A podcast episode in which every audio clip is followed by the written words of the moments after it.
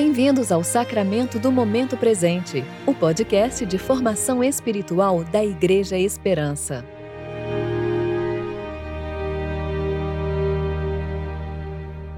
Pessoal, vamos orar? A gente propôs esse encontro aqui. É, na verdade, seria só para os líderes de louvor, né?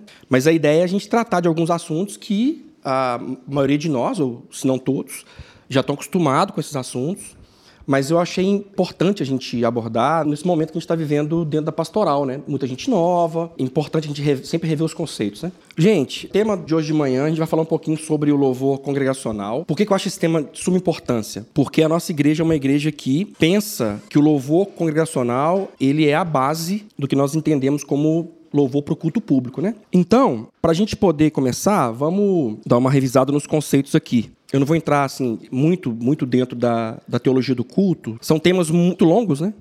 Mas só para a gente dar uma revisada rápida. Que é culto, então a gente vê assim que no contexto bíblico a gente tem dois momentos ali de culto, que é o do Antigo Testamento e do Novo Testamento. Basicamente o culto é o reconhecimento e honra ao Senhor da Aliança, né? E a gente tem dois grupos de palavras aí que descrevem essa questão do culto. O primeiro é, realmente o, serviço litúrgico que era feito pelos sacerdotes ali no tabernáculo e depois no templo, no contexto do Antigo Testamento. E aí, a, ali a questão do culto era serviço mesmo, tá? Não tinha a ver com entretenimento ou com qualquer outra coisa, né? Era realmente o serviço de um tipo de culto que Deus exigiu. Então a gente tem que lembrar que no Antigo Testamento Deus ele disse exatamente como que as pessoas deveriam adorá-lo, né? E a gente vai ver mais para frente, né? Ao longo da história, você tem isso aí, é, Deus indo desde o Gênesis lá de encontro ao homem, né? Deus cria as coisas e coloca o homem como um sacerdote nesse templo cósmico para poder servir ali no jardim. E ao longo da história a gente vai vendo isso se desdobrando, né? Você tem culto nos pactos, né? Em cada pacto que Deus faz, tanto no pacto adâmico, no pacto noaico, no pacto abraâmico, e assim por diante. Você tem os cultos sacrificiais, você tem o sábado, aí tem as festas, tabernáculo, templo e depois no exílio as sinagogas. Então, essa questão do serviço no culto sempre esteve no dia a dia do povo de Deus. E você vai ver isso lá no Novo Testamento, já com outro conceito, que o culto no Novo Testamento, no grego, ele não significa apenas o serviço. Aí tem uma outra conotação que é prestar honra e prestar homenagem. Tem a ver com prostrar mesmo, sabe? Aqui o significado é honrar alguém e não a mim mesmo.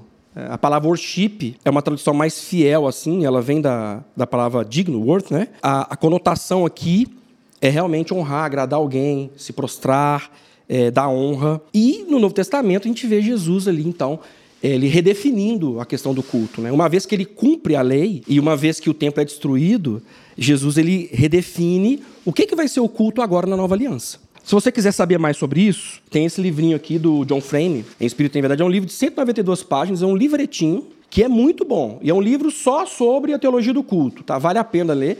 Por quê? Porque ele vem fazendo esse panorama mesmo, desde o Antigo Testamento até os dias atuais, e tratando apenas da teologia do culto.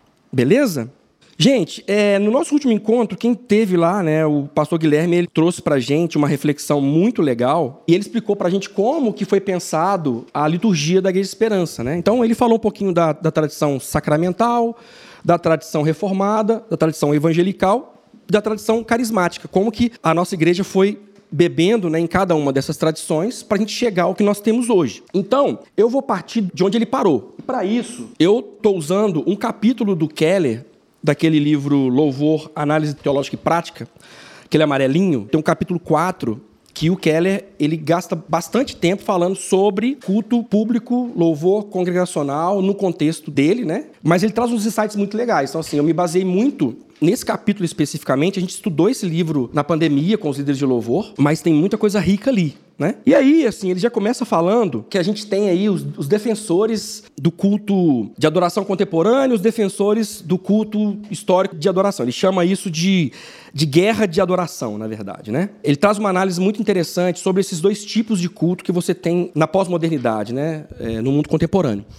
Você tem, de um lado, um culto contemporâneo da maioria das igrejas independentes, né? Você tem aí uma forma de culto que tem três fontes de poder: é o som, o Espírito Santo e a cultura. Você tem ali muito forte como uma característica desse louvor público dessas igrejas o sentimentalismo, né? É uma estética mais pop, então uh, um arranjo musical bem pop para ser bem digerido, né? Bem conectado com a cultura pop. Uma outra característica interessante das letras é a questão do individualismo, porque a gente vê que é uma experiência, apesar de ser uma experiência no local público, a proposta é a pessoa, mesmo estando no local público, outras pessoas ter uma experiência individual. Tem um apelo comercial, porque a gente sabe que existe um mercado, né, também de, de música de louvor. Então tem ali um, um apelo comercial. E uma outra característica é o snobismo cronológico. Né? Esse snobismo cronológico é um termo que o C.S. Lewis cunhou. E o que, que ele significa? Ele significa o seguinte: snobismo cronológico é uma aversão a tudo que é histórico, tudo que é ligado a uma tradição. Isso é uma característica muito forte de muitas igrejas de hoje em dia e de muitos grupos de louvor também. Né? E aí o C.S. Lewis chama isso de snobismo cronológico. E o Keller vai dizer que a maioria desses grupos de louvor e dessas igrejas tem essa característica muito forte. De um outro lado, você tem o culto histórico de adoração que aí a gente tem um outro oposto. Né? Há um elitismo cultural muito grande, porque o nível musical, muitas vezes, com coro, música erudita, tal, todo mundo ali tocando com partitura e tudo mais. Então há um certo elitismo cultural, porque não é todo mundo que tem acesso a esse tipo de música, e as pessoas às vezes não sabem nem ouvir esse tipo de música. Então você vê que é uma coisa feita por uma outra classe de pessoas. Né? Tem uma forte ligação com a cultura norte-europeia, justamente porque herda né, dos cultos lá do século 16 e 17 e tenta manter isso no século 21 e ele fala que tem aí uma certa idolatria litúrgica, né? Seria colocar a liturgia muitas vezes num lugar que não é dela. A liturgia deveria ser um meio para poder se chegar a Deus e muitas vezes ela se torna um fim. Então a gente tem esse problema aí que o Keller traz, ele vai dizer que a adoração que não está fundamentada em qualquer tradição histórica particular não observa a dinâmica mínima necessária para criticar e evitar os excessos e elementos distorcidos e pecaminosos da cultura. Isso aqui ele está falando, gente, porque é o seguinte: existe um apelo muito grande de que a igreja precisa se comunicar com a cultura. E realmente precisa. A gente vê isso na tradição que a Igreja Esperança está alocada, que é a tradição reformada, a gente vê isso muito forte, principalmente no calvinismo holandês, que é onde a gente está bem situado. assim. Só que o seguinte, isso precisa ser feito com algum tipo de critério, com algum tipo de filtro. Né? Senão, a gente pode tomar a cultura e batizar a cultura como se ela fosse o evangelho. E aí a gente cria um problema, porque em vez da gente influenciar a cultura, a gente acaba trazendo a influência de coisas da cultura que não deveriam nos influenciar e acaba entrando. O que ele argumenta que só mesclar esses dois mundos aí, contemporâneo e tradicional, não dá uma resposta suficiente para os dias atuais. Não oferece uma terceira via. Basicamente, o culto público, né, ou o louvor congregacional, dentro de uma perspectiva bíblica, ele tem que ter esses três itens aí, que é Bíblia, né, o contexto cultural da comunidade de fé e a tradição histórica. Então, pensa o seguinte, a gente precisa da palavra de Deus, o solo escritura, como a nossa única fonte de fé e prática, mas a gente precisa também de uma maneira de comunicar isso de forma simples para a cultura local onde a nossa comunidade está inserida. E a gente precisa olhar para a tradição histórica para a gente entender quais são os limites que nós temos de confissão, justamente para a gente poder salgar o mundo e não ser salgado por ele. Isso aqui, gente, é um negócio muito difícil de ser feito. Não é uma coisa simples, não, tá? Tem que ir testando esses negócios, ver o que, que funciona, até a gente encontrar uma forma que realmente funcione para o contexto que a gente está. Por exemplo, no caso do Tim Keller, a igreja dele é em Manhattan, né, cara? Ele está no centro do mundo. Então, ele está num contexto ali muito específico. A gente está aqui na América Latina, né? Em Belo Horizonte, que já tem todo um traço cultural muito específico do nosso povo, né? Isso tem que ser muito bem pensado e a gente tem que orar muito em cima disso para saber como que a gente vai trabalhar isso dentro da nossa liturgia e do louvor congregacional.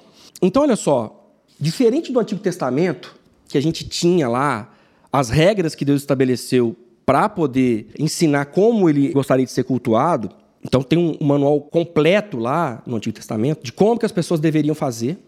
Chega no Novo Testamento, a gente não tem isso não, cara. Assim, a gente tem pistas do que a igreja fazia. A gente não tem, por exemplo, uma carta paulina dizendo assim: olha, vocês vão cantar tantas músicas, vocês vão começar orando. Ó, vai.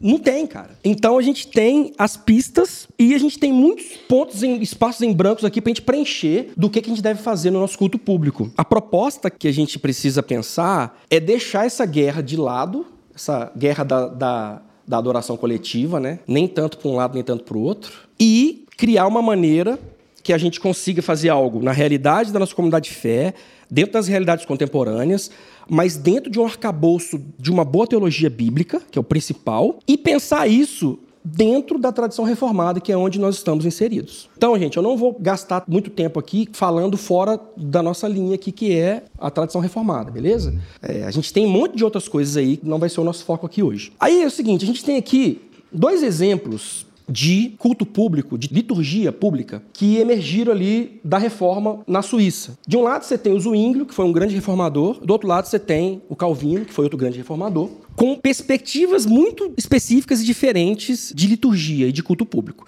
As pessoas acham que o Calvino, nas institutas, é, ele só falou de predestinação, mas 70% das institutas é sobre liturgia, oração, vida cristã, ele se preocupava muito em como as pessoas iam conhecer a Deus. Por quê? Pensa no contexto que ele estava. Ele vinha de uma igreja que tinha uma liturgia medieval, que era a Igreja Católica Romana, onde o padre rezava a missa em latim e as pessoas mal sabiam ler e escrever. Poucas pessoas sabiam ler e escrever. Então, assim, era um culto muito inacessível. As pessoas realmente eram espectadoras e elas não tinham uma experiência, um contato com Deus, como tinha a igreja lá de Atos, por exemplo. A preocupação de Calvino era tentar trazer a igreja de Atos para dentro da reforma e sempre colocando dentro do contexto cultural da época. O Zwinglio, ele já tinha uma outra perspectiva. O Zwinglio era um cara que o foco dele era na pregação e na oração. Ele não tinha uma liturgia fixa. Ele não tinha música no culto dele, basicamente. Se tinha, tinha muito pouco. Não, não tinha muita participação congregacional das pessoas respondendo e tudo mais. A maneira de pensar foi a semente para o culto puritano. Né? O culto puritano, aliás, os puritanos foram quem escreveram a, a confissão de fé de Westminster, que é a confissão de fé da igreja presbiteriana. Óbvio que depois isso foi Algumas coisas foram sendo modernizadas ao longo do tempo, é tanto que uma igreja que é presbiteriana tem música e tudo mais. Né? Mas nessa época aqui era bem engessado, era essa perspectiva. Já Calvino, o foco do Calvino do culto público era nos meios de graça: oração, sermão expositivo e sacramento. Isso aí. Os três. Esses são os meios de graça. A liturgia dele era fixa, ou seja, ele criou uma liturgia para que todos os cultos pudessem ser daquela forma, para ser pedagógico para as pessoas que frequentavam a igreja dele. E faz todo sentido. Né? Tinha música, na verdade tinha bastante música. Era um culto com a participação congregacional, as pessoas elas realmente participavam, tinham momentos de resposta e tudo mais. E fundamentado na tradição primitiva. A ideia era realmente trazer culto de atos para o culto do século XVI, né, no caso. Mas a verdade é a seguinte, gente, nunca houve um consenso, tá? Assim, dentro da tradição reformada, nunca houve um consenso com relação à forma de culto. Mas uma coisa é importante dizer, é, sempre levaram a Bíblia muito a sério. Então, assim, independente da forma de culto que igrejas herdaram da reforma, né, é, luteranos, é, anglicanos, presbiterianos, batistas, é, reformados, de um modo geral, cada um tinha a sua forma de culto, mas todos muito preocupados em trazer realmente a Bíblia como o centro disso. Então, olha só, Calvino, o que, que ele fez então? Ele conseguiu unir a Bíblia, o contexto cultural da sua época, onde estava ali a sua comunidade de fé, a tradição histórica na sua proposta de culto congregacional. Assim, um ponto muito importante que Calvino trouxe para dentro da sua forma de culto é a questão da transcendência. É, ele entendia que a transcendência ela fornece recursos para o ser humano que ele não encontra em outros lugares da sua vida. E que, basicamente, a nossa união mística com Cristo no sacramento, ela é exatamente para isso. É para a gente transcender, para a gente ter um vislumbre daquilo que virá. Então, a transcendência é um ponto crucial aqui na liturgia de Calvino. E é por isso que ele colocava bastante música no culto dele, tá? Porque a música é um instrumento importantíssimo para trazer transcendência, para elevar a sua alma. E é interessante porque ele deu para a gente um, um arcabouço muito grande para a gente aplicar, inclusive, nos séculos modernos, né? a partir do século XIX, as igrejas reformadas todas ou grande maioria delas, ainda hoje usam o modelo de Calvino como é, liturgia para o seu culto, porque realmente é um negócio que faz muito sentido, sabe? Ele conseguiu criar uma maneira de culto que evita o individualismo, evita o sentimentalismo e também evita o racionalismo, né? Então, assim, qualquer um desses ismos aí conseguem ser quebrados quando você tem Bíblia, estética, meios de graça e transcendência. Pensa que a ideia dele era essa e, gente, assim, basicamente, se você começar a perceber, a nossa ideia de culto também é essa. né? A gente tem esses elementos aí no nosso, na nossa liturgia, né? Bases para a adoração coletiva de Calvino. Autoridade da Bíblia, ou sola escritura, baseada no culto patrístico, que é o culto dos pais da igreja, né? A segunda geração ali depois dos discípulos. Uma liturgia simplificada para ser acessível, nada muito rebuscado, né? Muito diferente da liturgia medieval. acessibilidade às classes mais baixas, que é interessante, porque depois que Lutero traduziu a Bíblia para o alemão, ele começou a abrir escola na Europa inteira e como exemplo disso, os outros reformadores também seguiram esse caminho. Começou a ensinar o povo a ler, a ler e escrever. O povo começou a ter acesso à Bíblia, começou a ler Bíblia em casa, começou a aprender o Evangelho. Então, o culto começou a ser acessível para aquele que não tinha posse, para aquele que era à margem da sociedade. Isso aqui, gente, foi um negócio assim brutal mesmo, assim, para a época, em que a diferença social, que até hoje existe, mas era muito mais marcante do que hoje em dia. Então, realmente, isso aqui foi um negócio que trouxe uma desestruturação para esse modelo de sociedade. E o culto público ali voltado para a glorificação de Deus, mas também preocupado com a edificação da igreja. Então a gente tem aqui duas esferas aqui na teologia de Calvino, tá, gente? Que é o quê? Que é uma esfera pública e uma esfera privada. É, a esfera pública e privada baseado ali na vida de Davi, que foi o homem segundo o coração de Deus. Davi era aquele cara que conseguiu trazer a arca de volta e conseguiu fazer a tenda de Davi, onde as pessoas elas voltaram a cultuar a Deus dentro do arraial de Israel. Só que ele também era aquele cara que tinha a sua comunhão particular com Deus. Né? Então isso refletia na sua vida publicamente. Então, é, matar urso, matar gigante. Isso vinha de algum lugar. Né? E de onde vinha isso? Dessa esfera particular que ele tinha com Deus ali, na sua intimidade com Deus. Né? Então, Calvino tinha isso em mente, assim, que o culto público ele precisa é, mesclar essas duas coisas. As pessoas têm que realmente transcender individualmente, mas sem perder a conexão comunitária, né? essa coisa do próximo. Você tem ali o horizontal e o vertical. E aí ele deixa essa frase assim, muito legal. Se deixarmos que o amor seja o nosso guia, estaremos seguros. Sou fã do Calvino. Gente, Carson, que também ajuda a escrever esse livro aqui, defende que a adoração é uma ação obediente motivada pela própria beleza de quem Deus é. Isso é mais do que apenas edificar o corpo de Cristo, mas também não é menos que isso. Tem uma, uma coisa aqui de admiração, né, uma coisa aqui de coração aquecido, que tem que fazer parte desse negócio de culto público. Né? Essa era uma preocupação muito grande deles. Na modernidade, a gente tem um outro problema, né? Que é o excesso de emocionalismo. Né? Então, esse desequilíbrio da transcendência. Né? Então, você vê que esse negócio de louvor congregacional, culto público, liturgia, isso é um, é um, não é uma ciência exata, é um negócio muito difícil de você dosar as coisas. Né? Não é fácil. Porque o que acontece? Quando a gente vai para um culto e existe um excesso de emocionalismo, e, e a gente viu isso muito forte, quem aqui é das antigas, Aqui em Belo Horizonte, a gente teve um movimento de adoração final dos anos 90 e início dos anos 2000. Não sei se vocês vão lembrar disso. Que a gente tinha muitos congressos de adoração aqui. Era um em cima do outro, assim, e lotava. Eu fui em vários. Mas o que, que a gente começou a perceber? A gente começou a perceber que as pessoas elas realmente viviam essa transcendência naquele momento ali, mas não havia uma conexão daquele momento com a vida ordinária. Então chegava na segunda-feira, o cara ia para o trabalho, mano, então, tudo aquilo que ele viveu de maravilhoso ficou lá. Não tinha essa liga.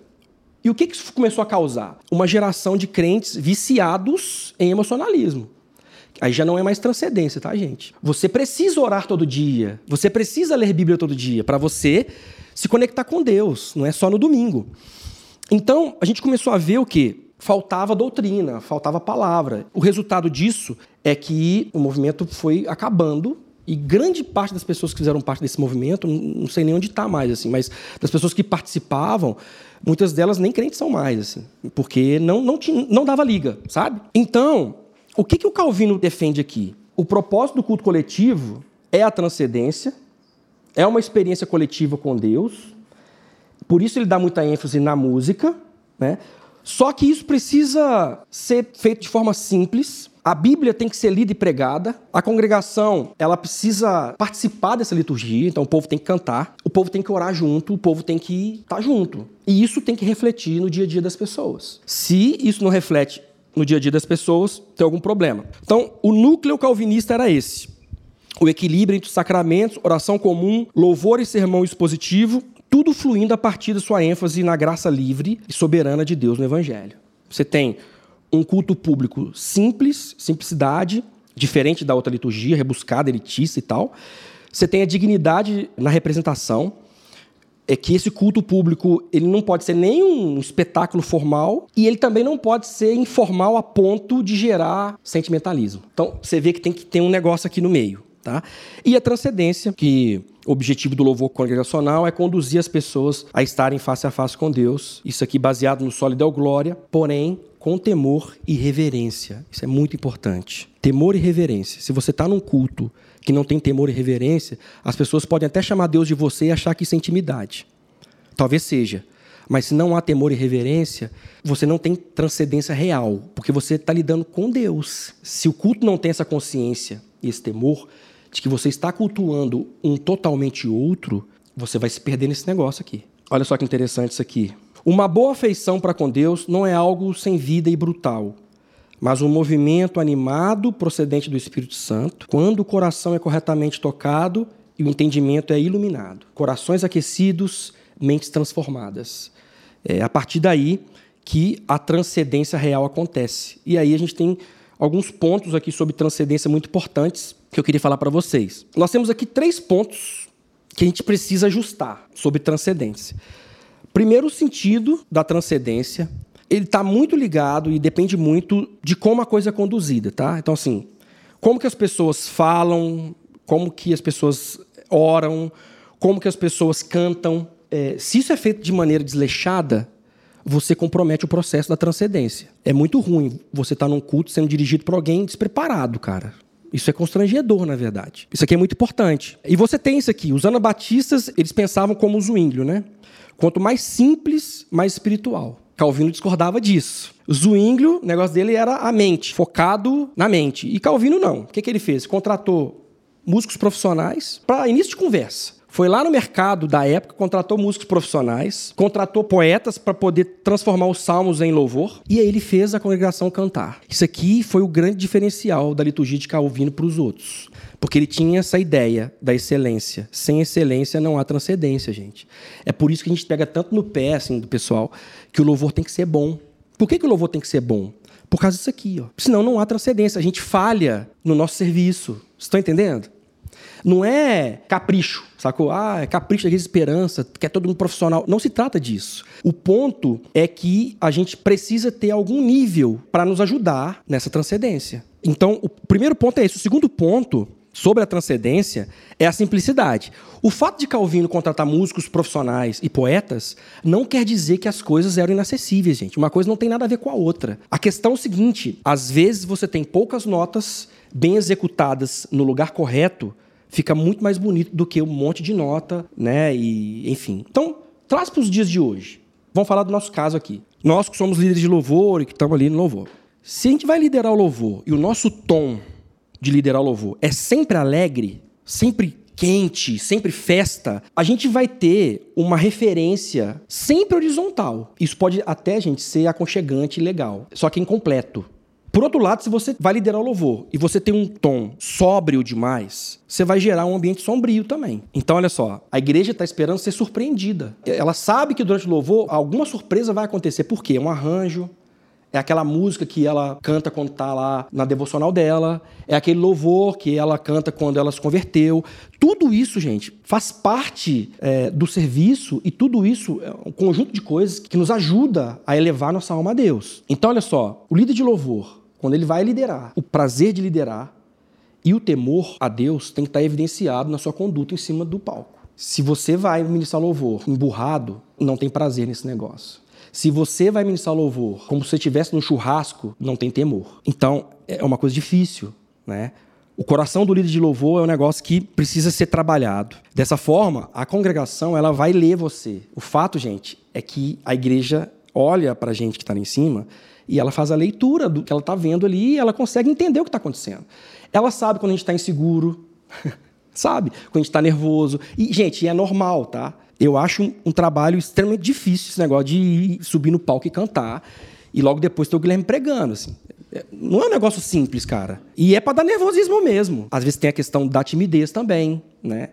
E aí, tipo assim, a gente tem essa dificuldade de olhar no olho, de falar lá de cima com as pessoas, ou de ser mal interpretado, de a pessoa achar que você está querendo aparecer. Cara, é um monte de fantasma que vem no coração da gente e que a gente vai precisar trabalhar isso para fazer o melhor para Deus, cara, né?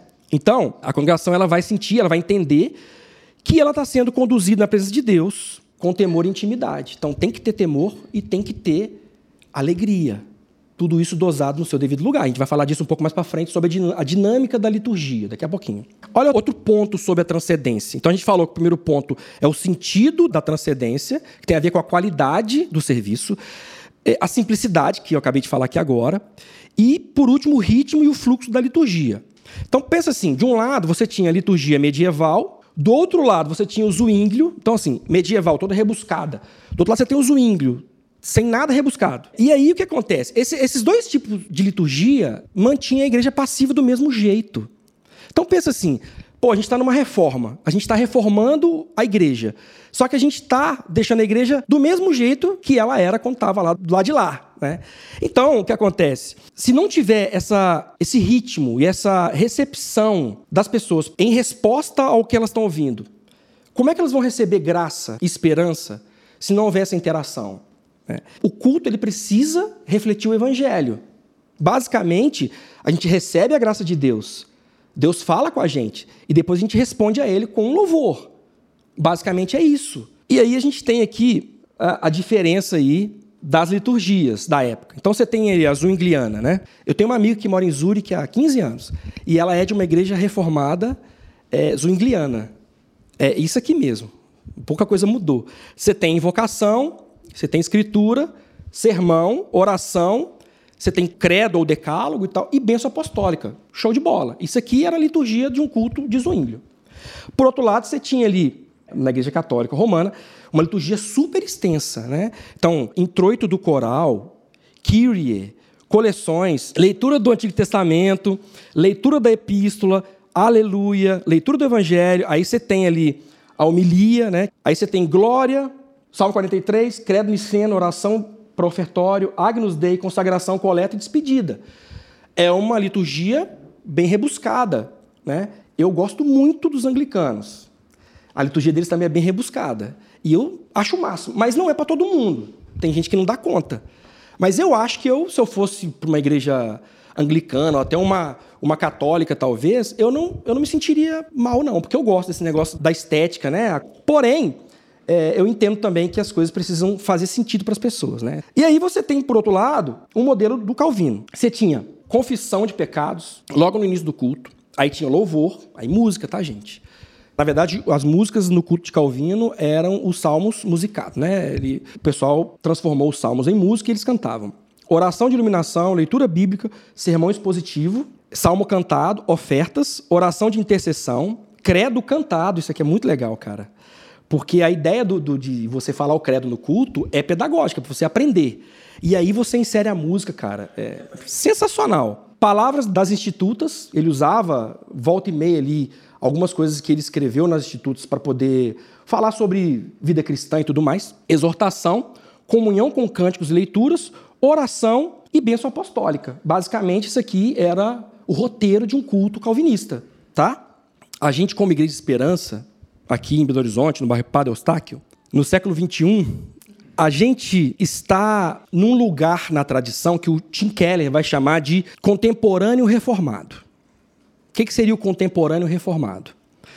Seria aquela igreja que tem as bases da sua liturgia do seu culto público na reforma protestante, porém contextualizado com o lugar e a história e o tempo da história que ela está inserida. Beleza? E a gente tem aí três características que a gente tem que observar. E assim, isso é muito importante falar. Se faltar uma dessas características aqui, Keller diz que a gente tem que reexaminar radicalmente o que a gente está fazendo, porque a gente deve estar tá errando em alguma coisa. Primeiro é o evangelismo doxológico. Isso aqui é muito legal. Por quê? Esse é um termo que o Edmund Clooney é, ele usa, e ele parte do princípio do chamado Israel, do povo de Israel. Né? A gente vê isso nos Salmos, em vários lugares. Basicamente, é que o chamado de Israel era tornar Deus conhecido entre as nações. De que forma? Com seus louvores. Você vê isso nos Salmos o tempo inteiro. O salmista conclamando o povo para louvar a Deus, para que os povos vejam a sua glória. Então tem aqui um negócio muito interessante. No templo, o povo de Israel ele não adorava apenas diante de Deus, mas diante das nações. Eles mostravam para as nações, no seu culto, que existia apenas um Deus. Então, existe uma esfera evangelística aqui. Isso é importante, porque quando a pessoa vem à igreja, um visitante, ela é uma pessoa que não é crente, uma pessoa nova convertida e tudo mais, ela precisa entender o que está sendo feito. Se ela vem na igreja e ela não entende bulufas do que está sendo feito, dificilmente ela vai ser edificada de alguma forma. Então, o Keller chama isso de evangelismo doxológico. É, o louvor congregacional ele tem que ter essa esfera aí. Deus deve ser louvado diante das nações enquanto é louvado pelo seu povo e as nações são convocadas e chamadas para se juntar a um novo cântico. E você vai ver a continuidade disso lá no Novo Testamento também. Né? Você vai ver isso em Coríntios, na igreja de Atos, que existe ali uma dimensão horizontal e uma dimensão assim do louvor congregacional que não é só a edificação de uns dos outros, mas também o alcance ao perdido. É por isso que a linguagem tem que ser acessível. Construção comunitária é outro ponto. Você vai ver isso lá em 1 Pedro, quando ele fala que nós somos geração eleita, sacerdócio real, nação santa e tudo mais. A adoração cristã, ela é tanto causa e efeito por sermos uma comunidade muito distinta. Nós não somos um povo normal. A gente é um povo meio, a gente é meio esquisito mesmo. Mas por que isso? Porque à medida que a gente adora a Deus, a gente conhece a Deus, a gente vai aprendendo a viver de forma diferente. Isso tem que refletir, né? o Miroslav Wolf, ele vai dizer que uma identidade construída não na rejeição do seu ambiente social, mas por meio da aceitação do dom de Deus e seus valores. Então, a identidade da igreja ela não pode ser construída é, negando o mundo que ela está inserido. Ela tem que ser construída em cima da revelação de Deus, da sua graça e seus valores. Então, a adoração comunitária é uma chave para forjar essa identidade. Para a gente se livrar do legalismo e do separatismo, é muito importante que o nosso culto congregacional, a adoração comunitária, consiga forjar essa identidade em nós. Né? Se o nosso culto atrai pessoas que nada tem a ver umas com as outras durante a semana, se a gente se reúne aqui domingo, durante a semana ninguém tem nada a ver um com o outro, então a gente está fazendo uma apresentação. Então é um, é um encontro social e não um culto, é um clube de alguma forma, isso tem que se estender. E por último, aqui o caráter do culto. O caráter do culto, o Jonathan Edwards, ele tem um livro muito legal, que é aquele livro As Afeições Religiosas. Ele vai falar que o coração demonstra para onde estão apontadas as suas afeições. No caso aqui, ele está falando sobre adoração mesmo, tá? No amor ao próximo e o trabalho pelo bem comum na sociedade. A adoração comunitária só vai ser verdadeira e eficaz quando nos leva ao culto envolvendo a vida como um todo e vivendo generosamente e praticando a justiça. Isso precisa refletir na nossa vida. Gente, agora eu queria falar para vocês quatro tipos de liturgia dentro da tradição reformada que é interessante a gente, a gente pensar. Primeiro, a gente tem aí o culto reformado, que é um culto que mantém mais fidelidade aos cultos ali do século XVI e XVII. Então, ele não tem muita interação com a realidade moderna. É, os hinos e instrumentos são tradicionais, né? então você tem mini orquestras, órgão e tudo mais. Pregação é substancial, a sermão expositivo é boa. Não há tanta interação da igreja com o púlpito.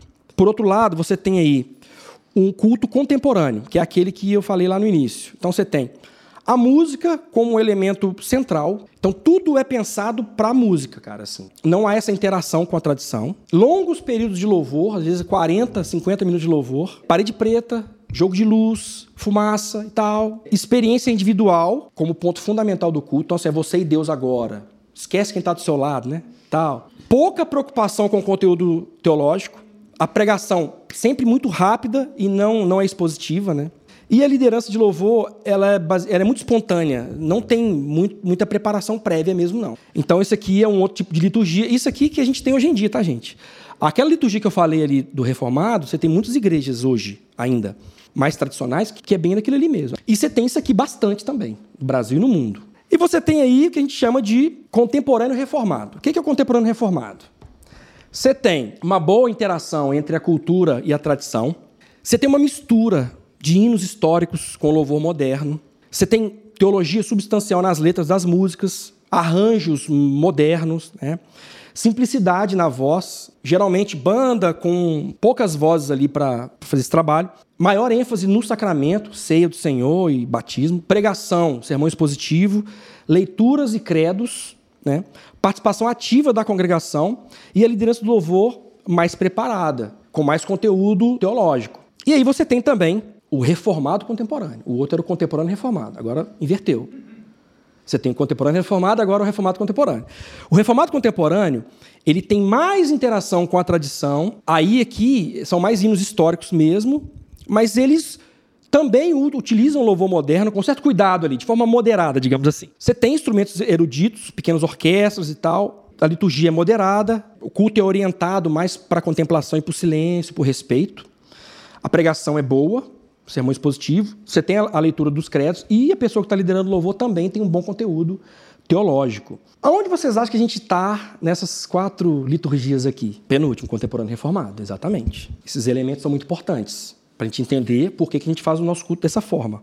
Beleza, gente? Agora eu vou passar para uma outra parte muito específica para a gente, tá? Vamos falar um pouquinho sobre a condução do louvor congregacional. Isso aqui é muito importante para os líderes de louvor, mas também para todo mundo que trabalha servindo a Deus no culto.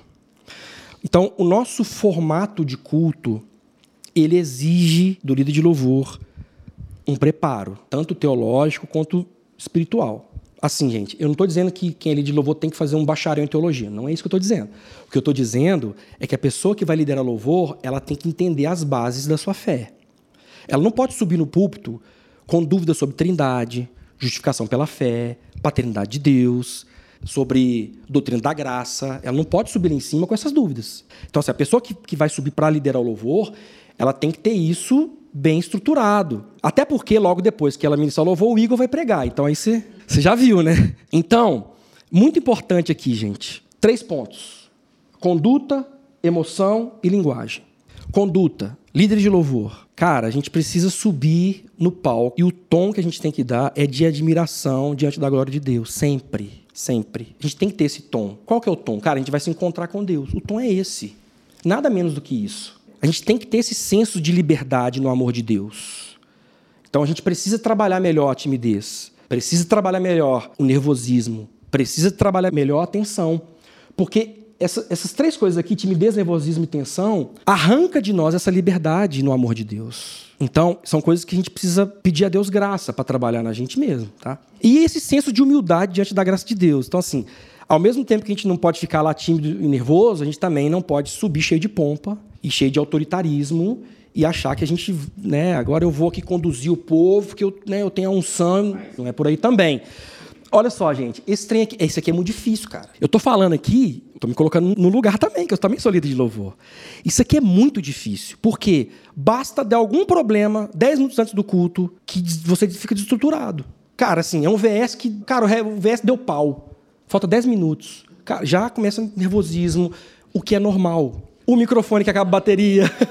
é dureza, cara. E por outro lado, você tem também a questão da emoção. Gente, é muito importante falar isso. Se você for conversar com o pastor Guilherme, você vai ver que o Gui, ele é um cara, ele é super a favor de um culto quente, de um culto Deus está aqui e tudo mais, sabe? Então, não tem motivos para você esconder suas emoções. É, não existe nenhuma orientação do presbitério de que não pode ter emoções no culto. Ter emoções não é ser sentimentalista, são coisas diferentes. Entende? Então, assim, a gente não está falando de sentimentalismo aqui. A gente está dizendo o seguinte: você não é um robô, você tem emoções e você precisa fazer isso de forma transparente para a igreja. Quando a igreja vê que você tem emoção, fala assim: não, ele é igual a eu mesmo. Há uma identificação. A igreja precisa saber que você é parte do arraial, você não é superior a ela. Então, assim, se ele está chorando, então ele, eu também choro, então ele também chora, e há uma química ali. Então a gente tem que ter um cuidado, um equilíbrio aqui, é nesse sentido. Uma outra coisa importante é a euforia. Né? A gente tem que ter cuidado para não deixar a igreja para trás. Em que sentido? Às vezes a gente começa um culto muito lá no alto, pá, pá, pá, pá, pá lá no alto que eu tô falando aqui, gente, de repertório, tá? De, de postura e tal. E lá em cima, só que a gente não preparou a igreja para isso. O que, que vai acontecer? A banda vai e a igreja fica. Não há interação. Aí tá todo mundo no palco pulando e a igreja assim, ó. O que, que tá rolando, mano? Isso acontece. Então, é, a gente tem que ter esse equilíbrio, esse cuidado, para a gente poder pensar que a gente está ali para servir a comunidade e a congregação. E se eles não participarem disso, não faz sentido estar ali. Um outro ponto é a gente, isso aqui basicamente não acontece aqui na igreja, mas da minha igreja antiga acontecia muito. Que o líder de louvor começava a pregar, mano. Tipo assim, aí falava 15 minutos e nada de cantar, bicho. E pai, e pai, contando a vida dele, não sei o que. Cara, não, não faça isso. Nunca vi ninguém, nenhum de nós fazendo isso. Mas é uma coisa que acontece por aí. Uma outra coisa muito chata, assim, cara, já vi várias vezes acontecendo. O líder de louvor querer ensinar para a igreja como que eles devem sentir a Deus e o que, que eles devem fazer. Tipo assim, as pessoas se sentem ofendidas, mano. Tipo assim, você tá muito tal, você tem que deixar. Enfim, são cuidados que a gente tem que ter. Né? O outro, outra questão aqui, outro ponto é a linguagem. Não pode ser uma linguagem arcaica demais. É, oh, estou deveras estupefato, nada disso. Mas também não pode ser uma linguagem coloquial demais. Não pode ser assim, Senhor, tu é sinistro, meu brother, também, né? Então, a gente tem que ter aqui um equilíbrio, né? Enfim, seja você mesmo, normal, que já ajuda muito. E, muito importante, livre dos jargões. Cara, jargão no púlpito é muito ruim. Varão varoa, é, recebe o anjo, essas, coisas assim, cara, assim, não dá. Por que, que não dá? Porque são linguagens excludentes. A pessoa que não está acostumada a ouvir isso, ela não entende nada. E, gente, isso é muito sério e é verdade. É uma coisa que a gente tem que ter cuidado. Assim, gente, se não houver identificação da igreja com o líder de louvor, a tendência é não haver comunicação. Então a gente tem que aprender, ó, olhar nos olhos das pessoas, para que a igreja entenda que quem está na frente é parte integral daquele corpo, daquele contexto. Quando não há uma leitura do líder de louvor acerca disso, a tendência é a banda engolir a igreja. E aí acaba atrapalhando essa interação coletiva a gente tem que ter cuidado, porque o nosso louvor melhorou muito de uns anos para cá. A gente realmente está num nível muito bom de louvor, graças a Deus. E aí, a gente resolve um problema e pode começar outro problema. Qual que é o outro problema? É isso aqui, ó. É a gente se fechar no nosso louvor, que está muito bem executado, e esquecer que a igreja está ali. Líder de louvor, cara, conversa com a igreja, fala com ela, olha no olho, prepara as pessoas para as coisas que você escolheu ali. Se é um momento de celebração, explica para a igreja entender esse negócio. Para eles entenderem o que, que você está propondo. A igreja, a nossa igreja, ela não é uma igreja autoliderada, tá, gente? Já devem ter observado isso aqui. Tem igrejas, muitas aspas que eu vou falar agora, que o líder de louvor vai lá, ele só canta, e a igreja vai são perfis de igreja. Nosso perfil é outro. O nosso perfil exige que o líder de louvor tenha esse preparo de falar mesmo para a igreja. Olha, o que a gente vai fazer agora é isso. Por quê? Porque a gente, as coisas têm que ser explicadinhas no mínimo detalhes. Porque é a cultura que os nossos pastores têm também. É intencional isso. Você vê que quando eles vão pregar, cara, ninguém sai boiando. Porque enquanto nos esmiuça aquilo, às vezes são assuntos difíceis e tal, mas, cara, vai traduzindo e tudo mais. O líder de louvor tem que ir por esse mesmo caminho. A gente tem que estar em unidade. O púlpito ele tem que ser uma unidade mesmo ali, sabe? Não pode haver muita diferença eh, de linguagem entre o pregador e o líder de louvor, nesse sentido que estou dizendo, tá? Então, a gente precisa ajudar os nossos irmãos nisso. Gente, então, o Andrew McAllister ele tem um artigo muito interessante sobre o que seria o louvor congregacional. Ele dá uma explicação sobre isso. Né? Ele vai dizer o seguinte, que o louvor congregacional ele não é um estilo musical. Mas é, uma das respostas que a gente começa a buscar na Bíblia, assim, onde, vou achar na Bíblia que alguma coisa aqui sobre louvor congregacional para eu aplicar. Não vai achar, não tem. A gente tem que avaliar o seguinte: o quanto um estilo de música um arranjo é adequado ou não para o objetivo do culto e do louvor. Daí então que surge um critério que eu creio assim que seja o fato universal, que a música precisa ser congregacional no sentido que não é um gênero, é, não é algo que é mencionado, explicado na Bíblia, mas é aquela música que é acessível que inclui toda a congregação. Então a gente está falando de uma música que todo membro da congregação consegue cantar e acompanhar e compreender o que está sendo cantado. E para que todo membro da congregação consiga participar do louvor coletivo. Basicamente, o louvor congregacional, gente, é um louvor acessível, onde a igreja canta. Se o louvor que você está fazendo, a igreja não está cantando, então você tem que rever, tem alguma coisa errada o louvor congregacional, a igreja precisa cantar. A gente tem que ouvir a igreja cantar. Esse é o, o termômetro que a gente vai ter se a gente está acertando ou não. E aí a gente tem que ter um cuidado muito grande com o conteúdo e forma. A forma é muito importante e o conteúdo também. Vamos falar um pouquinho sobre a preparação do louvor congregacional. Coisa que vocês já sabem, mas eu vou repetir. O uso do lecionário para devocional diária, o repertório baseado em quê? No calendário litúrgico, que a gente tem o calendário litúrgico como guia, Uso do nosso cancioneiro. Isso aqui é muito importante. Envio do repertório com pelo menos 15 dias de antecedência. Para que isso? Para sua banda conseguir tocar direito domingo. Utilização do VS, utilização do Band Labs. Isso aqui é uma ferramenta que está ajudando bastante a nossa banda. Então é importante para você se preparar. O apoio do capitão na organização dos ensaios. O capitão precisa atacar isso aqui. O líder de louvor ele não pode se sentir sozinho nesse processo, senão vai dar ruim. Capitão está ali exatamente para isso. E o ensaio? O ensaio tem que ser intencional, gente. Quando a gente implantou o VS, qual que era a nossa ideia? Diminuir o número de ensaio. Com VS, a ideia seria chegar e só passar o som. Muitas igrejas que usam VS, eles fazem isso. Exemplo, o Matheus Barbosa está lá na, na IP Alpha. Ele falou, Dani, não tem ensaio. A gente faz uma passagem de meia hora, porque é tudo no VS, tá tudo no clique, não tem porquê. Queria muito chegar nesse nível. Porque a gente sabe, gente, que ensaiar é difícil. Por causa dos horários, porque as pessoas têm filho, têm trabalho, estudam, têm afazeres, e a igreja não tem espaço na agenda. É complicado. Eu acho que se a gente trabalhar isso melhor, quanto menos logística para ensaio, mais fluido vai ser as coisas. Preparação do PowerPoint utilizando o lecionário ou devocionário e a utilização do livro de oração comum anglicano, que é um livro de oração de 750 páginas, que eu mandei lá no grupo dos líderes, e ele tem orações para todas as datas do ano e, e, orações maravilhosas assim que eu uso ele para fazer os meus PowerPoints aqui. Isso aqui tá, tá transparente para vocês? Tá claro isso aqui? Vamos falar do repertório? Muito importante isso aqui. Ó. Escolha do repertório, galera. Nós estamos defendendo aqui o louvor congregacional, correto? O que é o louvor congregacional? É o louvor que a igreja consegue cantar. Entender o que está fazendo. Então, olha só. A música deve ser de alta qualidade técnica e artística. Sim, gente. O louvor precisa ser bom. Ah, mas não são profissionais. A gente sabe disso. Mas isso é secundário, em que sentido? De que o serviço precisa ser bem executado, independente de. O fato é o seguinte: essa busca pela excelência, a música tem que ser boa, isso é uma coisa que é, a gente não vai abrir mão, sabe? E a gente precisa realmente estar tá em contínua evolução. Quando eu falo música de qualidade, eu não estou falando de instrumentista sinistro, virtuoso, não, cara. Eu estou falando, sabe de quê? Todo mundo tocando no clique, respeitando o arranjo, cada instrumento no seu lugar, vozes afinadas, o básico. Para mim, música de qualidade é o básico, não é nem nada pomposo, não. Teologicamente correta, então é, a gente tem essa preocupação muito grande com o que a gente canta aqui. Transcendência. O objetivo é a transcendência sem espetáculo e ritual. Isso aqui é muito importante. Inclusão evangelizadora. Quanto melhor a estética, mais fácil incluir novos membros, visitantes.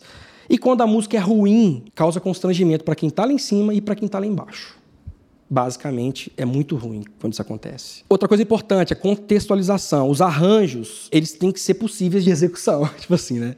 A gente precisa pensar, a vontade, né, João, é fazer uns negócios muito bem rebuscado. Talvez em alguns momentos caiba isso mesmo, tá? Mas a gente sabe que nem todo mundo vai conseguir executar aquele arranjo. E muitas vezes pode ser um arranjo que confunde a igreja. Então é por isso que a gente tem que ter cuidado assim. Vocês veem, gente, que é tudo muito sensível. Então, assim, não pode ser nada de mais, mas também não pode ser nada de menos. Cara, assim, realmente não é uma tarefa fácil. Mas a gente precisa ter em mente que a gente está servindo a igreja. Tem que pensar muito nisso quando for pensar o arranjo. Pô, será que cabe quatro subidas de tom numa música de cinco minutos? Faz sentido isso? Não. Cara, eu acho que se a gente subir um tom ou meio tom no momento do clímax já é o suficiente para essa música. Então, é esse tipo de coisa que a gente tem que pensar. Seleção das músicas. Isso aqui é muito importante, pessoal. Ouçam isso aqui. Abre mão do gosto pessoal pela edificação da igreja. Isso aqui é muito importante. Todos nós, graças a Deus, nós temos bom gosto musical. Eu nunca vi nenhum tipo de bizarrice na escolha dos repertórios, graças a Deus. Mas a gente tem que levar em conta que o gosto musical do líder aqui, ele é secundário. Claro que você não vai fazer nada que não faça sentido para você. Você vai escolher o repertório que faz sentido para você correto. Não tem problema nenhum nisso, não. Só que você não pode sobrepor isso à igreja. Então, por exemplo, a nossa igreja ela tem uma identidade muito forte acerca do que ela canta. Então, aqui, gente, a gente precisa manter essa identidade afirmar essa identidade mesclando clássico com moderno, sempre pensando se a igreja consegue cantar e responder. Então, por exemplo, a gente canta Vencedores por Cristo, a gente canta Daniel de Souza, a gente canta Asaf Bob, a gente canta Ademar de Campos, a gente canta Coinonia, a gente canta Diante do Trono. Se você não sabe, você vai ter que aprender. É isso. Então, tipo assim, não, não dá para você não cantar porque você não sabe. Porque isso não diz respeito a você, líder. Isso diz respeito à igreja. Então, se você não sabe, você vai ter que aprender. Porque, na verdade, a igreja ela tem essa identidade. E o nosso papel como líderes de louvor é ajudar a identidade da igreja. E aí, a gente tem essa mescla que a gente também canta Osana, Music, a gente também canta é, Hillsong, a gente canta Vineyard. Então a gente não tem esse preconceito musical aqui na igreja. O que a gente tem aqui é um filtro teológico para saber se se a música é boa ou se a música é ruim. Basicamente é isso. Mas eu, isso é um pedido que eu faço pessoalmente para os líderes de louvor. É, deixe o seu gosto pessoal. E se você não sabe cantar as músicas do Estênio, do João Alexandre, do Vencedores por Cristo, corre para aprender. Porque a gente não tem o planejamento de tirar isso do cancioneiro. Ao contrário, a gente quer manter essa identidade com arranjos repaginados, com arranjos modernos, com outras, outra pegada, mas são músicas extremamente bíblicas que a gente não quer abrir mão delas.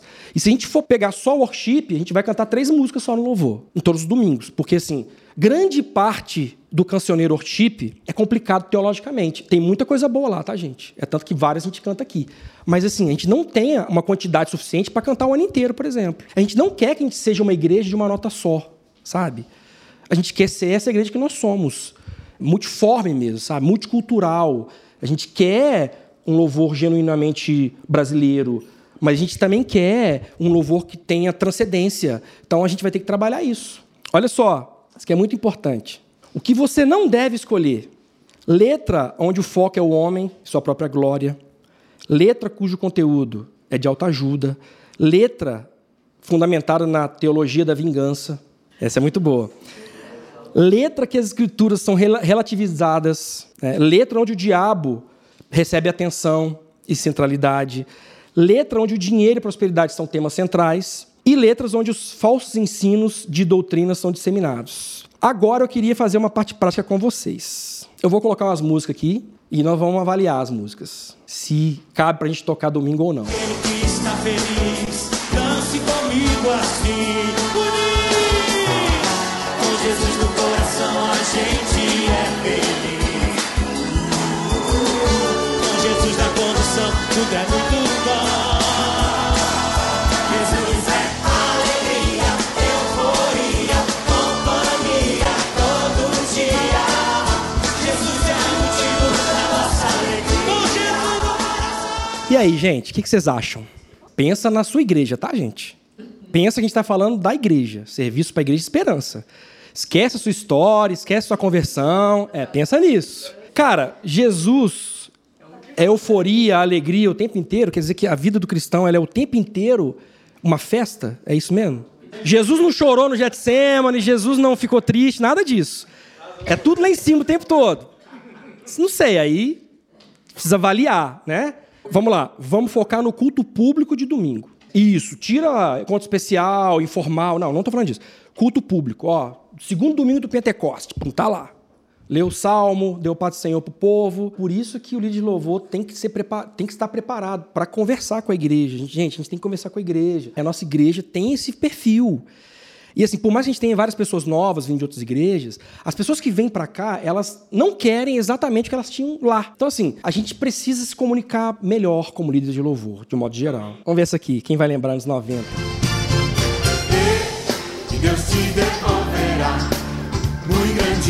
Mentira, sacudida e transbordante. Dê, e Deus te devolverá. Então dê, dê ao Senhor. Dê ao Senhor, cante! E aí? Olha só, a nossa igreja é uma igreja que ela quase não fala de dinheiro, assim, né? Não sei, será que, que esse tipo de música aqui afirma a identidade da igreja? Isso não é uma teologia boa, na verdade, né? Que, o que acontece? Aqui a teologia está dizendo o seguinte: você dá para Deus te devolver. Cara, isso é, isso é completamente o contrário que a gente ensina. E essa aqui, gente. A derrota do inferno e seus anjos. Espírito de enfermidade. Espírito. Espírito de miséria, Espírito profanador, Espírito de murmuração, Espírito de rebelião, Espírito de inimizade. Vocês acham que isso aqui tem a ver com a identidade da Igreja Esperança? Qual que é a nossa teologia acerca do diabo? Nossa teologia acerca do diabo é que Jesus venceu ele na cruz. A gente sabe que o diabo está aí, atuando. Mas assim, aí a gente usa o momento de glorificação a Deus e de edificação mútua para lembrar do diabo. Então faz o menor sentido, né? Vamos pôr mais uma aqui. Isso aqui eu vou causar polêmica. E ele vem, e ele vem, saltando pelos montes. Seus cabelos, seus cabelos são brancos como a neve. E nos seus olhos, e nos seus olhos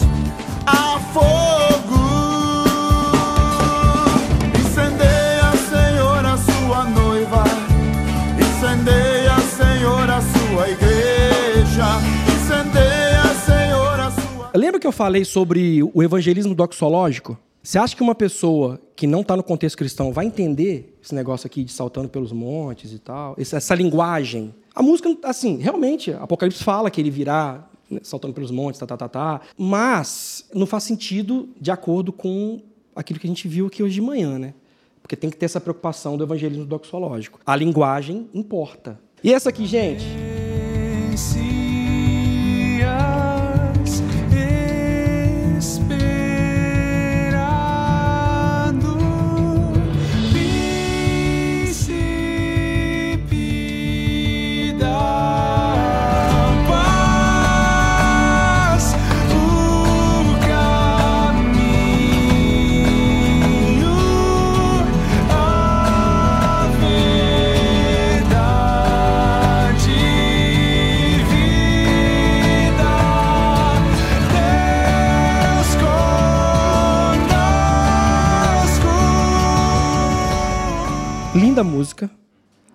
Mas a igreja não consegue cantar isso. Por quê? Olha o tempo, olha a cadência. Ou seja, a música é boa para uma música especial, mas para o louvor congregacional, ela tem problemas.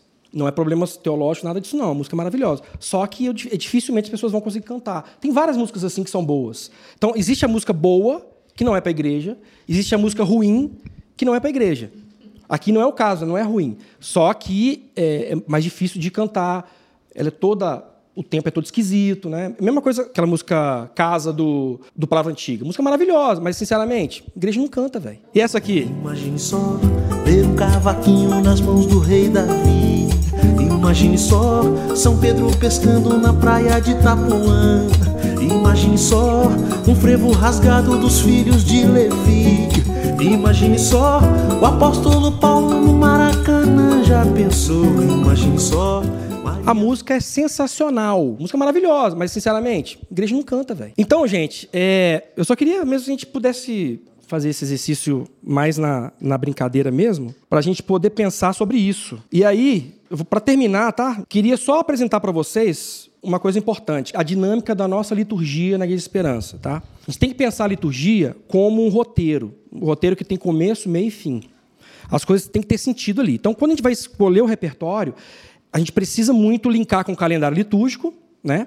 ou linkar pelo menos com o texto de abertura, ou com o salmo do dia, ou com o tema da estação, ou até mesmo com o tema da, da mensagem. Tem que haver um link do louvor com o resto do culto, não dá para ser uma coisa separada. Então, a gente vai falar um pouquinho aqui. Eu fiz aqui quatro, quatro ciclos litúrgicos que estão conectados entre si dentro da nossa, da nossa liturgia. Eu escolhi aqui o segundo domingo da Páscoa, primeiro ciclo é o ciclo de abertura. Tá? Então chegou lá, fez abertura, conversou com a igreja, tá, tá, tá. Leitura do Evangelho, oração, passou para o livro de louvor. Livro de louvor, segundo domingo da Páscoa. Conversa com a igreja sobre isso, fala para ela. O que é o segundo domingo da Páscoa? Por que a Igreja Esperança segue o calendário, por exemplo? Qual é a importância disso? O que, que significa a estação da Páscoa? Explica isso para a igreja. Convoca a igreja para adorar a Deus baseado nessa premissa de que Jesus ressuscitou e é Páscoa. Cara, você já preparou a igreja. E aí, o que, que eu escolhi aí no dia? Jesus é o Rei da Glória, Daniel de Souza, uma música clássica, louvor clássico, a gente canta muito e que tem muito a ver com a vitória de Jesus. Segunda música, a gente chama aí de ciclo intermediário, é, momento intermediário, dentro do ciclo 1. Então você tem momento de abertura, momento intermediário. O que é o momento intermediário? É uma transição, nesse caso aqui, do júbilo e alegria para gratidão e contemplação. Você precisa fazer uma transição. Se você começou o culto aqui em cima, é Páscoa, é festa, não é? Então. Só que não é festa até o final, porque senão não tem dinâmica. O que é dinâmica? Exatamente esses momentos específicos. Você tem que preparar. Como é que você prepara isso? Você tem que escolher uma música que faz essa ponte. E aqui no caso, eu escolhi em Cristo Só, que também tem a ver com a estação, é uma música que a igreja sabe cantar, né? E aqui Cabe orações espontâneas, cabe oração lida, cabe um trecho bíblico, deixando claro essa mudança de dinâmica. Então, assim, abertura intermediária, que seria essa transição, beleza? E aí você chega na música 3. A música 3 é um momento de reflexão. Reflexão. Isso aqui é muito importante. A gente não pode entregar a igreja para o pastor com palpitação, com arritmia, gente. A gente precisa fazer uma transição para um momento de reflexão. Por quê? Porque vai vir um sermão expositivo a pessoa tem que estar com o coração batendo normalmente. Se ela tiver ansiosa, com arritmia, ela vai levantar, ela vai no banheiro, ela vai ficar com falta de ar, sei lá. Mas o fato é, volta a dizer, a gente tem que pensar na igreja, pensa no ciclo. O que, que vai acontecer agora? Sermão expositivo. Eu não posso cantar aquele que está feliz, diga amém agora. Eu preciso cantar algo que seja reflexivo. Então eu escolhi aqui, no caso, momento de transcendência, contemplação, preparação para o sermão. Digne ao Senhor, Hillsong com tradução da Aline Barros. Beleza. Depois disso, oração comunitária, passa para o sermão. Vocês entenderam esses três momentos aqui? A abertura, que é um momento né, mais, mais alto mesmo, a intermediária e agora reflexão. A gente passa então para o ciclo 2. Qual que é o ciclo 2 da nossa liturgia? Pastor vai chamar os visitantes, vai orar pelas crianças e sermão expositivo. Aqui a gente tem mais uma hora de culto praticamente aqui. É o segundo ciclo. Então, Deus falou, a igreja respondeu com louvor, agora Deus vai falar de novo. E você tem o terceiro ciclo. Qual que é o terceiro ciclo? É a, a, o sacramento, a música da ceia. Aqui, gente, é o momento de confissão de pecados. É, é, aqui é introspecção mesmo, tá? Aqui é quebrantamento. Então, não cabe palmas, não cabe músicas com arranjo agitado, porque vai comprometer esse momento aqui. O momento é realmente de, agora sim, de uma oração individual, porque na hora que a gente for partir o pão, a gente vai fazer isso coletivamente. Você está vendo as duas esferas aqui. Ó. E aí eu escolhi Isaías 53, uma música reformada contemporânea do solo, beleza? E aí o último ciclo, que é o ciclo 4, que é a música da oferta, o ofertório. Aqui já é um momento de relaxamento mesmo, tá indo pro final do culto, cara. O cara já louvou a Deus, Deus já falou com ele no louvor, já ouviu o sermão, apanhou pra caramba, já confessou pecado, se alimentou de Cristo, agora relaxa. Ofertório, o ideal aqui, gente, a pessoa já recebeu perdão, ela tá cheia da graça de Deus. Cara, aqui cabe música instrumental, entendeu? Uma música moderada. Nada muito espalhafatoso, mas também nada muito contemplativo demais. Então a gente precisa fazer também essa transição aí, né? Nada exagerado. Aí eu escolhi o Ajuntamento do Jorge Camargo, que é uma música de um reformado clássico. Então olha só para você ver o que, que eu fiz aqui. Eu mesclei aqui uma música clássica do cancioneiro cristão, que é o Daniel de Souza. Eu coloquei um Em Cristo Só, que é uma música contemporânea reformado. Eu usei Hillsong, que é uma música contemporânea de louvor. Eu usei o Sola, que também é contemporâneo, e aqui eu estou usando um clássico do Jorge Camargo. Olha a, a, mistura que eu consegui fazer aqui, que vai exatamente de acordo com o que é a identidade da nossa igreja. Isso precisa acontecer. E aí, nesse último ciclo aí, a gente tem os avisos e o envio e a bênção apostólica. Então, gente, basicamente é isso que eu queria conversar com vocês hoje de manhã. Mas, assim, é muito importante a gente ter isso em mente. A exigência para o louvor vai ser cada vez maior. Isso aí é uma coisa que não tem como voltar atrás mais. E aí que Deus nos dê graça para a gente conseguir servir da melhor forma possível, né? Sempre é, levando em consideração o serviço à igreja e não o nosso gosto pessoal. Amém? Você ouviu o Sacramento do Momento Presente, o podcast de formação espiritual da Igreja Esperança. Que a palavra de Deus habite ricamente em seu coração e preencha sua vida com sabedoria.